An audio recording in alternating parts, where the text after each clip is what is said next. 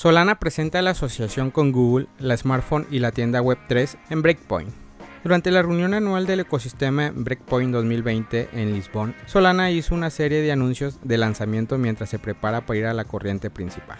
El equipo de tierra de Contelgraph presente durante la conferencia compartió perspectivas sobre la hoja de ruta de Solana, que incluye el lanzamiento de teléfonos inteligentes, tiendas de aplicaciones descentralizadas y una asociación con Google Cloud, entre otras. Solana Breakpoint, una conferencia de cuatro días programadas del 4 al 7 de noviembre, atrajo 13.000 personas en solo una de las cuatro sedes que se celebran simultáneamente. Afortunadamente para el equipo de, tierra de Contelgraph, la sede contó con el cofundador de Solana, Rax Gokal, y el cofundador de Solana, Labs Anatoly. Poco después, Vivu Norby, director general y fundador de Solana Space, subió al escenario para realizar una presentación interactiva mientras pedía a los asistentes que escanearan códigos QR para participar en el sorteo. Norby también presentó la tienda de Solana de Miami, mostrando un video de un paseo por la tienda. Mientras explicaba el proceso de construcción de una tienda Solana, Norby anunció el lanzamiento de los Gen NFT, una implementación de tokens no fungibles que permite a los usuarios geoetiquetar una zona de su ciudad.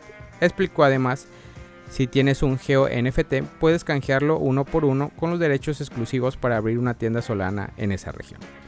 Con los Geo NFTs, Solana pretende potenciar a los emprendedores en solitario que desean emprender un negocio. Este hecho para la gente, dijo el equipo móvil de Solana al anunciar el lanzamiento de sus próximos smartphones, Contelgraph descubrió que los pedidos anticipados de los teléfonos móviles Solana comenzarán en el 2023. Sin embargo, la empresa aún no ha declarado una fecha oficial para la disponibilidad. Una característica diferenciadora del teléfono Solana es su capacidad para almacenar de forma segura las claves privadas de las carteras de criptomonedas. El teléfono inteligente Solana estará alimentado con un conjunto de chips de Qualcomm con un COC basado en ARP, lo que permitirá una mayor productividad. El equipo de tierra de Contelgraph logró traer un adelanto del smartphone Solana que se lanzará pronto. Preparándose para la distribución de la Web3, Solana anunció el lanzamiento de la Solana App Store durante la conferencia. Un portavoz de Solana destacó la necesidad de una buena experiencia de usuarios en la Web3. Apoyando la causa, la tienda DApp de Solana promete prescindir de cargos, ingresos y tasas. Además, la compañía confirmó a los participantes interesados que las presentaciones se abrirán en enero del 2023. Si bien los anuncios anteriores marcan una serie de hitos para Solana, la asociación del ecosistema Google Cloud evidentemente se robó el protagonismo. Según la información recogida por el equipo de Terra de Contelgraph, Google Cloud está construyendo un validador de Solana que produce bloques para participar y validar la red. El motor blockchain Node de Google Cloud, que anunció por primera vez el 27 de octubre, se integrará en la cadena Solana a partir del 2023. La integración permitirá a los usuarios lanzar un nodo dedicado a Solana en la nube. Además, Google Cloud indexará los datos de Solana y los llevará a BigQuery, un almacén de datos totalmente gestionado y sin servidor para el próximo año, facilitando a los desarrolladores de Solana el acceso a los datos históricos. El 11 de octubre los usuarios de Solana fueron atacados por hacker a través de una falsa actualización de seguridad de la cartera Solana. Se descubrió que los hackers enviaban a los usuarios los NFTs enmascarados como una nueva actualización de seguridad de monedero Phantom. Sin embargo, la actualización fraudulenta era un malware diseñado para robar criptoactivos. Los usuarios que cayeron en el hackeo de la falsa actualización de Phantom vieron cómo se descargó el malware desde GitHub que intentó robar la información del navegador historial, cookies, contraseñas, claves SSH y otras informaciones del usuario.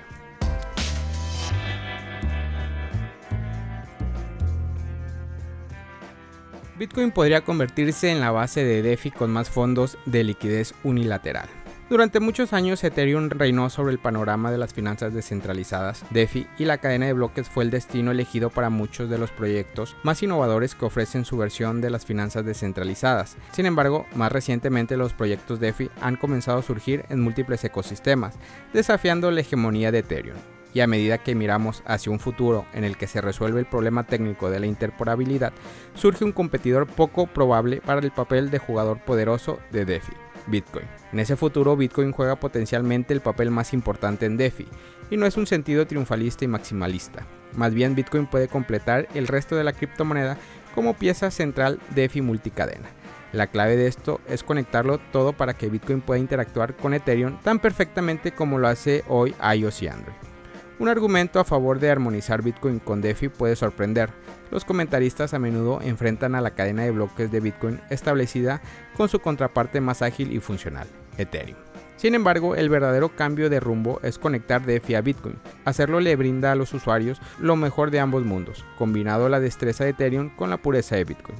El debate gira en torno a cómo se ve una industria DeFi habilitada para Bitcoin o si es posible lograrlo. El mecanismo de consenso subyacente de prueba de trabajo POW de la red Bitcoin ofrece una base sólida para una red de pagos global separada de cualquier estado. Las garantías computacionales incorporadas son suficientes para atraer dinero institucional, lo que demuestra que es lo suficientemente bueno para los jugadores poderosos de las finanzas tradicionales. A pesar de estar diseñada para convertirse en el efecto de Internet, las propiedades intrínsecas de Bitcoin han inspirado redes que consumen menos recursos como Ethereum. A pesar de la llegada de retardos, los proyectos nativos de Ethereum aún dominan DeFi, que sigue siendo un ecosistema fragmentado de aplicaciones impulsadas por contratos inteligentes que facilitan un sistema financiero abierto entre pares. Las redes globales de desarrolladores trabajan incansablemente para unir este arreglo de aplicaciones descentralizadas, dApps, en gran parte sin éxito aunque los intercambios atómicos han surgido como una opción viable. En general, proliferan las soluciones subóptimas como los puentes entre cadenas, lo que dejan a los usuarios de DeFi vulnerables a las vulnerabilidades, mientras que otras soluciones populares como los tokens envueltos tienen sus propias desventajas, a saber la centralización. Hasta el momento los productos DeFi no se han llevado a las transacciones de Bitcoin en cadena, ya que el protocolo de Bitcoin no facilita los contratos inteligentes. Esto es consecuencia del diseño de Bitcoin, que se construyó con un lenguaje de script limitado para optimizar la seguridad sobre el almacenamiento de datos y la capacidad de programación. Recuerda que este material es tan valioso como el grado en que está descentralizado. Entonces Bitcoin es incompatible con DeFi y para algunas de las exposiciones garantizadas a cadenas no nativas a través de token envueltos como Grapped Bitcoin está demasiado lejos del espíritu central de la industria. Si bien esto podría llevar a algunos a creer que la interporabilidad entre DeFi y la red Bitcoin es una causa perdida, hay formas de lograrlo. Para muchos, Bitcoin fue el primer paso para reconceptualizar lo que significa tener acceso a servicios financieros y a experimentar la independencia financiera. La autocustodia requiere conocimientos financieros y con más de la mitad de los usuarios que utilizan criptomonedas menores de 35 años, apostaría a que solo estamos en la punta del iceberg económico. Con el tiempo la innovación filtrará los inconvenientes nativos de DeFi como el deslizamiento y las pérdidas impermanentes. Más específicamente, habilitar el rendimiento de un solo lado para DeFi y Bitcoin desbloquearía nuevas posibilidades que podrían incluir la balanza a favor de la adopción generalizada. Un solo lado es significativamente más seguro, ya que implica depositar un solo token en un grupo de liquidez en lugar de un par de tokens. Familia Criptomonedas al Día BTC.